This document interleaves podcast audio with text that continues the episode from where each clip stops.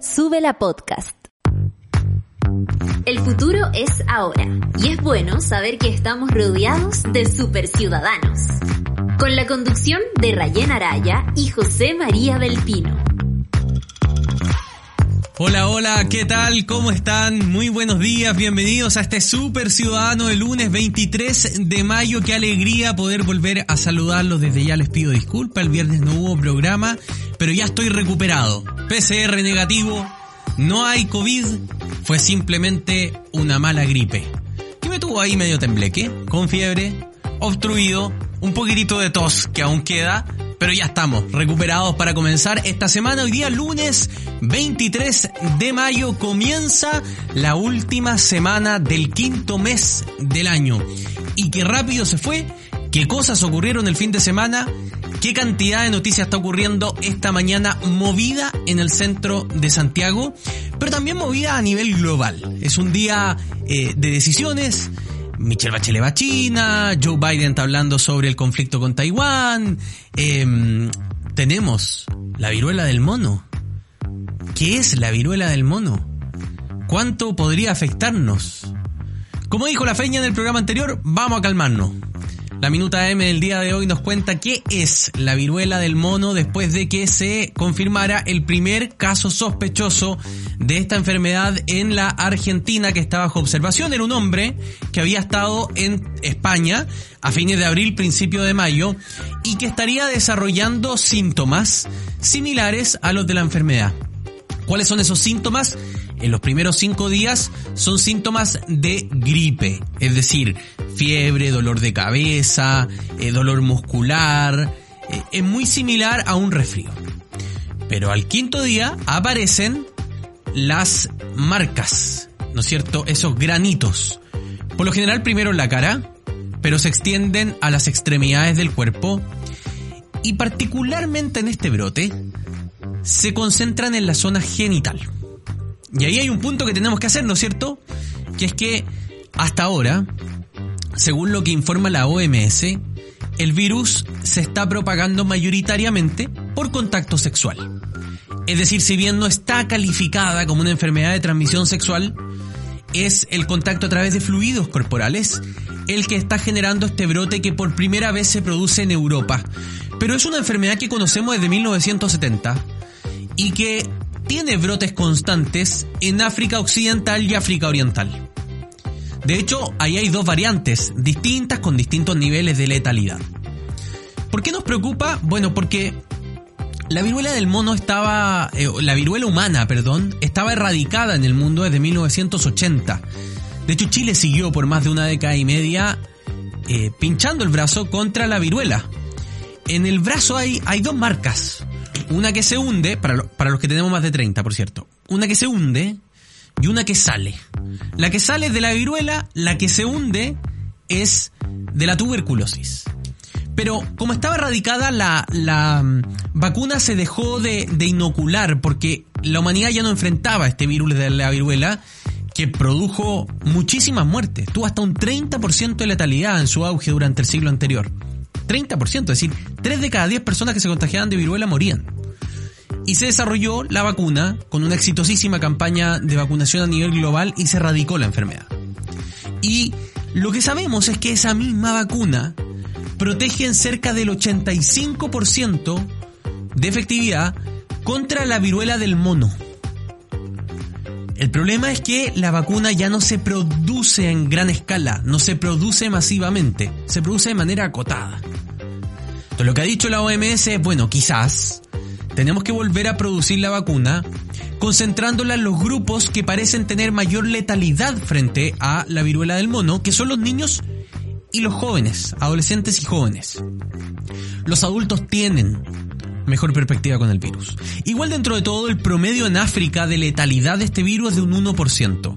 Y su propagación no tiene un R, eh, ¿se acuerdan que el R es el índice de propagación como el que tiene el COVID-19? Porque no hay, por ahora, por ahora, de acuerdo a la poca información que manejamos inicialmente, no habría contagio aerosol, sino que hay un contagio por contacto de fluidos corporales y eso siempre hace que un virus tenga un R menor. Por tanto, las recomendaciones son, en la medida que sepamos que podría llegar a Chile, mantener el, contacto de fluidos eh, un poco más controlado, ¿no? Un poco más a raya. Y paralelamente ver cómo las autoridades vuelven a producir la vacuna de la viruela para a lo mejor hacer ciertas campañas de vacunación en grupos que son más vulnerables según la OMS. Niños, adolescentes como ya les decía, y personas inmunodeprimidas. Ellos deberían ser vacunados según las directrices que están evaluando las organizaciones, la Organización Mundial de la Salud, el Centro eh, contra la Enfermedad y las Catástrofes de Estados Unidos, el CDC, también la, la entidad sanitaria del Reino Unido está evaluando qué es lo que hacer con este virus. Entonces yo me tomo de las palabras de la feña y digo, bueno, vamos a calmarnos. ¿Hay que estar alerta? Sí. ¿Hay que tener una visión catastrófica? No. Todo en su debido contexto. Hay dos grandes diferencias entre el COVID-19 y la viruela del mono. Primera gran diferencia, no hay que desarrollar una vacuna. Ya hay una plataforma basal, una vacuna basal que tiene el 85% de efectividad aprobada. La vacuna contra la viruela. Lo segundo, no tiene el mismo R porque hasta ahora no hay contagio aerosol. Hasta ahora. Pongamos ahí también todas las precauciones. Entonces, a mirarlo con resguardo, a controlarse. Hay 38 casos en el Reino Unido, hay casos descubiertos el jueves pasado en Massachusetts, en Estados Unidos, y hay casos en España y en Italia. Australia también ha tenido un par de casos de personas que han viajado, así que evidentemente aquí se está produciendo un brote que ha tenido su origen en Europa, de una enfermedad que, insistimos, tiene brotes que se han ido conteniendo sistemáticamente en África. Así que, tranquilidad, nosotros sabemos que después de estos dos años hay mucha gente que legítimamente se siente cansada, agotada mentalmente y también con temor. Que estas cosas le producen ansiedad. Lo que hemos querido hoy día con la minuta AM es traer esas dosis de tranquilidad. Decir, alerta, pero no catastrófico. ¿Es importante? Sí. ¿Es una urgencia? No. Para que pongamos también las cosas en contexto y ustedes, nuestras queridas super ciudadanas y super ciudadanos, puedan eh, tomar esta información y tener al alcance de la mano la mayor cantidad de información posible en este día. Esa era la primera noticia que queríamos compartir con ustedes. La segunda, que no tiene eh, relación con la primera respecto a la enfermedad, pero sí a temas de salud, tiene que ver con la preocupación que existe en el país con los rezagados. Y aquí, seamos francos. Desde la próxima semana, se suspende el pase de movilidad para aquellas personas cuya tercera dosis no fue suministrada, o sea, fue suministrada hace más de seis meses. ¿Ya? Esta es la información que estamos mostrando ahora en pantalla y que dice relación con dónde se concentran estos rezagados según la información del Departamento de Estadísticas e Información en la Salud, el DEIS, del Ministerio de Salud. Ahora, ¿Dónde están estas personas según las palabras del eh, subsecretario Cuadrado? Están en la región metropolitana, 1.579.000 personas. Están en Valparaíso y están en el Biobío, con 325.000 rezagados. ¿Por qué son rezagados? Porque son personas que, habiendo ya concretado los seis meses, no se han puesto la cuarta dosis. Recordarles a todos ustedes que además hemos bajado a la etapa del semáforo que es amarilla. Y eso quiere decir que se han reducido los aforos y que suben los requerimientos para estar en espacios comunes.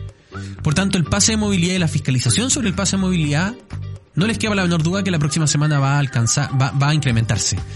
Es fundamental que acudan a vacunarse. Se han puesto esfuerzos adicionales. Sabemos que la semana pasada, por primera vez en varios meses, ha habido un flujo muchísimo mayor de vacunados. No lo dejes para último momento. Hay muchos municipios que lo ofrecen en agendamiento eh, digital para que lo puedas hacer a través del computador y vayas directo a tu hora.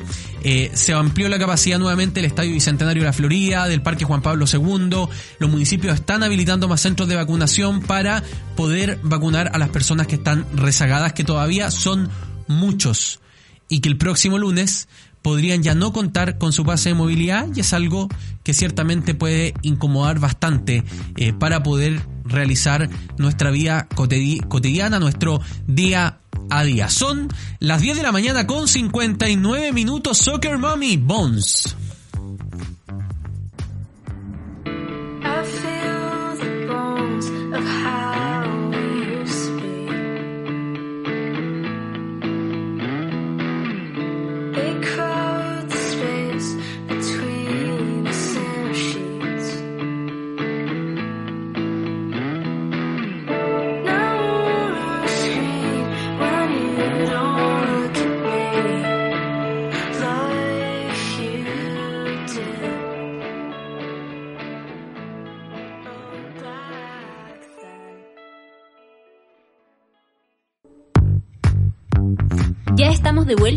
Super Ciudadanos.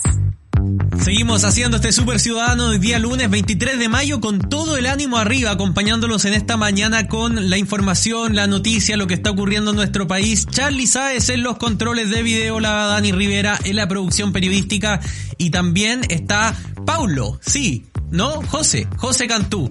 Se ve muy chiquitito en ese, en, en, en, esa camarita ahí atrás. Pero saludamos al José que está haciendo que todo esto se escuche impecable a esta hora en Sube la Radio. Y vamos a seguir revisando las tendencias del momento. ¿Qué es lo que está comentando el país? ¿Qué es lo que estás comentando tú, super ciudadana? O tú, super ciudadano?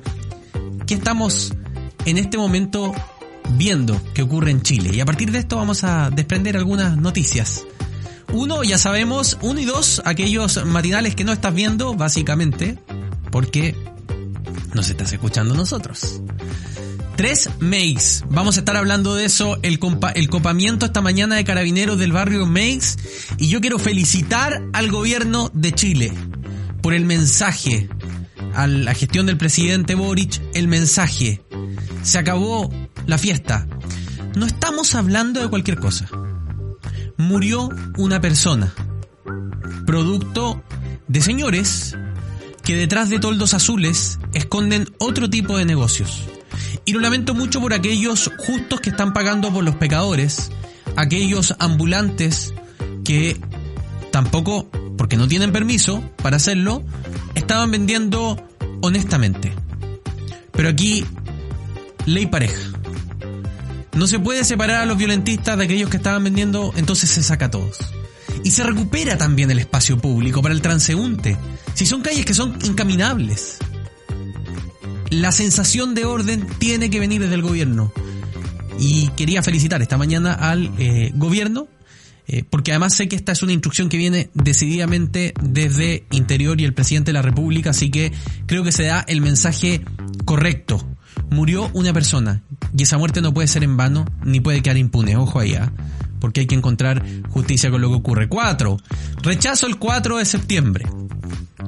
Ayer estaban, no sé si viste Charlie, Dani, en redes, la gente del rechazo estaba contenta con la nueva Academia porque se había instalado la sensación, no sé si ustedes la comparten, que el rechazo estaba creciendo y ayer lo que dice Academia es que se estancó.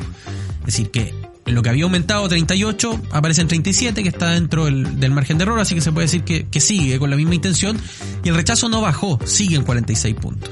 Ahora con 9 de diferencia, 46 contra 37 pero había sido una buena semana para la convención. Entonces uno se pregunta, bueno, si fue una buena semana, ¿por qué no se capitaliza? Hay ahí sin duda un error de comunicación y volvieron a aparecer todos los del rechazo que estaban más callado la semana pasada, un poco con el estómago apretado, según algunos de ellos me lo reconocieron durante la semana, porque sentían que había una sensación de que las cosas estaban dando vuelta, al menos estos números siempre son números de encuesta, pueden tener errores metodológicos, hay que tomarlo como lo que vienen, son imágenes del momento, tendencias no necesariamente exactas, demuestran que eh, al menos la intención de voto del rechazo sigue relativamente firme. Quinto, influyente, porque ya vamos a revisar la noticia, el presidente Gabriel Boric, sé que la estuvieron viendo también el café con nata, ha sido elegido uno de los 100, de las 100 personas más influyentes del mundo el año 2022. Vamos a estar revisándolo eh, de inmediato aquí en el Super Ciudadanos. También 6, Away from Home Chile. ¿Esto tendrá que ver con algún grupo coreano? Ah, Luis Tomlinson, perfecto. 7. Warnken, a propósito de su poco asertiva.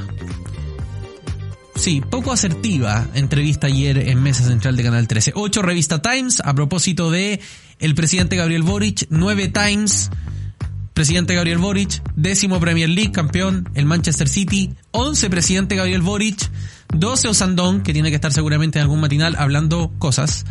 Eh, 13 Villa 9, 14 Mito. ¡Ay, qué terrible lo de Mito Pereira! ¡Ay! Se nos hizo pedazo el corazón en dos golpes. Era histórico. Para quienes no saben de golf, lo que ayer hubiese ganado Mito Pereira hubiese sido el primer latinoamericano en ganar el Major, ese Major en particular el PGA Championship. Hubiese sido el primer chileno en ganar cualquier Major en la historia. Y estuvo a dos golpes. Llegó al último hoyo primero. y en la salida, lo que se denomina el golpe del driver, la pelota cayó al agua y tuvo penalización. Mira, es casi como el palo de Peñilla, Charlie, para aplicártelo en términos, en términos futbolísticos para quienes eh, no conocen necesariamente el gol. Es casi como el palo de Pinilla. Esas son las tendencias de esta mañana y vamos de inmediato a lo que les estaba anticipando porque la revista Times destacó a Gabriel Boric. Pero más allá de lo que ya sabemos, que está entre los grupos más influyentes, quiero destacar quién escribe el perfil de Gabriel Boric.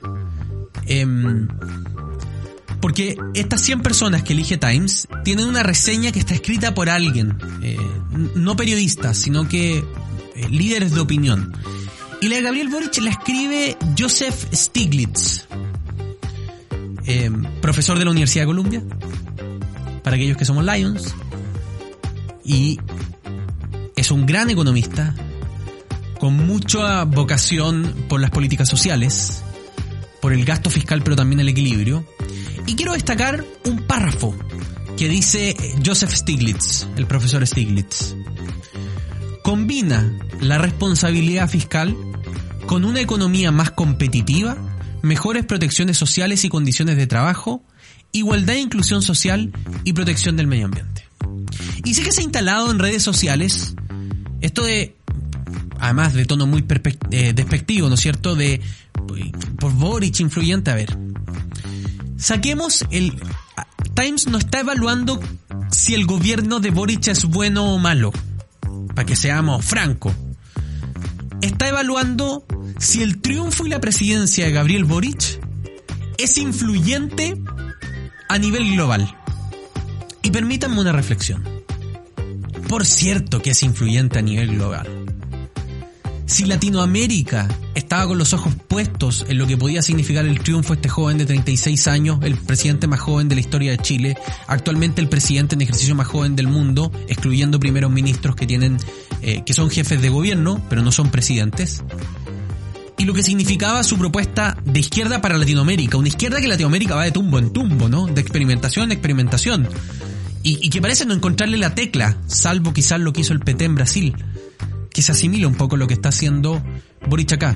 Cuando Dilma o Petro vienen al, al, a la asunción de mando, cuando Lula mira expectante esta elección, cuando el mundo tiene los ojos puestos en esta elección de este joven de 36 años, no se puede decir que Gabriel Boric no era influyente. No se puede decir que no fue una de las grandes noticias del 2021. No se puede decir que su asunción como presidente de Chile no es una de las grandes noticias del año.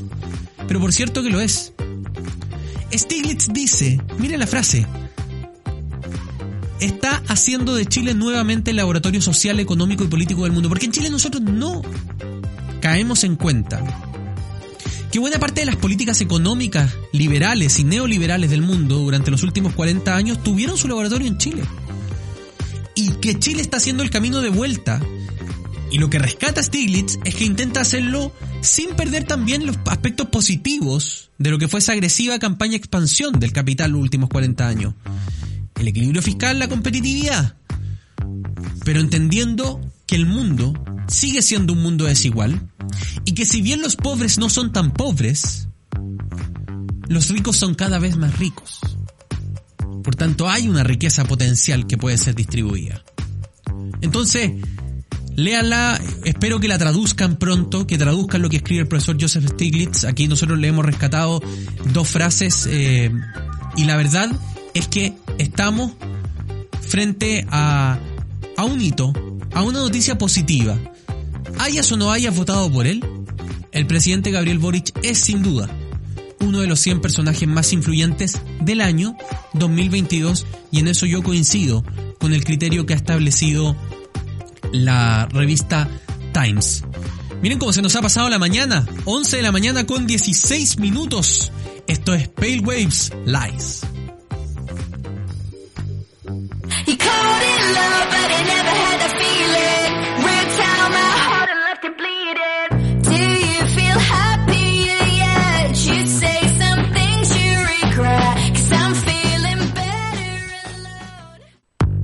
Estamos de vuelta en Super Ciudadanos.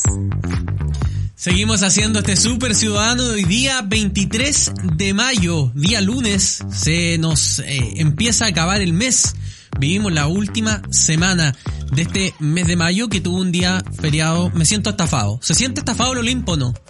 Porque nos tiraron un feriado un día sábado. Un día que en rigor no trabajamos. Entonces no tuvo diferencia alguna. Tuvo tan poca diferencia que uno salía el sábado y todo estaba abierto. Porque además es feriado no irrenunciable. Eh, así que no cambió en nada la vida de las personas. Y hubo eventos desafortunados, el presidente fue a Valparaíso, tuvo que escuchar en uno de los actos, no en el acto oficial, no, en, el pasacalle de la Armada, pero en, otro acto tuvo que escuchar al, a un ex almirante en retiro hablar de, de, lo que su ideología podría significar una amenaza interna al país. Em, y también familiares de los merinos eh, lo pifiaron. Unas pifias tibias, pero existieron. Eh, así que no fue un fin de semana fácil, pero eh, hay que recuperar, insisto yo, el clima de, de civilidad en este país. A propósito de lo que hablábamos en Makes también. Cambiamos el tema porque estamos densiles hoy día, ¿no? ¿No es cierto? Estamos como el doctor Densil. Estamos densos. Vamos a cambiar el tema y quiero invitarlos a ver estas imágenes maravillosas. Las entrega la NASA. Nos gustan los temas de ciencia aquí en el Super Ciudadano. ¿eh? Estamos entusiasmados. Y la que siempre me ayuda a encontrar estos temas, porque yo creo que le gusta tanto el espacio como a mí, es, o quizás más, la Dani Rivera. Misión de la NASA y esa reveló impactantes imágenes del Sol. Por favor, miren eso. ¿Cómo sale la llamarada de los lados, Charlie? Impresionante esta imagen. Yo creo que nunca habíamos visto el Sol así, ¿no? Yo no sé si usted, alguno de ustedes tiene recuerdo de haber visto el Sol así. Vamos a ver video. Ah, no. Mira eso, por favor. Para quienes nos están solo escuchando, estamos viendo una imagen de la cámara enfocando el sol, cómo se mueve ese núcleo, núcleo de fuego, de magma, de todo. Impresionantes las imágenes que nos regala la ESA sobre el sol Dice que fotografías, video y una serie de importantes datos son parte del material recopilado por la misión Solar Orbiter de la Agencia Espacial Europea y la NASA. Erupciones poderosas, vistas nunca antes observadas de los, de los polos solares y un erizo solar son parte de lo que se puede ver en la muestra durante su primera aproximación al Sol. En marzo pasado la misión cumplió un hito relevante al lograr posicionarse a solo 48 millones, a solo 48 millones de kilómetros del llamado Astro Rey. Fue en ese momento donde gracias a los 10 instrumentos científicos y cámaras de observación disponibles logró registrar el importante material. La aproximación más cercana de Solar Orbiter al Sol ocurrió el pasado 26 de marzo. La nave se encontraba dentro de la órbita de Mercurio aproximadamente un tercio de la distancia del Sol de la Tierra.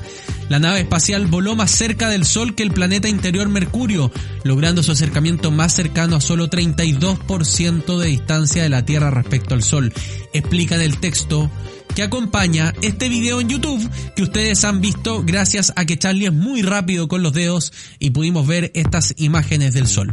Y vamos a terminar este super ciudadano hablando un poquitito de lo que ocurre en el mundo viendo cuáles son las perspectivas. Y una noticia que nos llama la atención porque además la presidenta Michelle Bachelet ha ido hoy día a China eh, en una misión para evaluar la situación de derechos humanos en ese país, pero China, como muchos de ustedes saben, tiene un conflicto de soberanía respecto a Taiwán.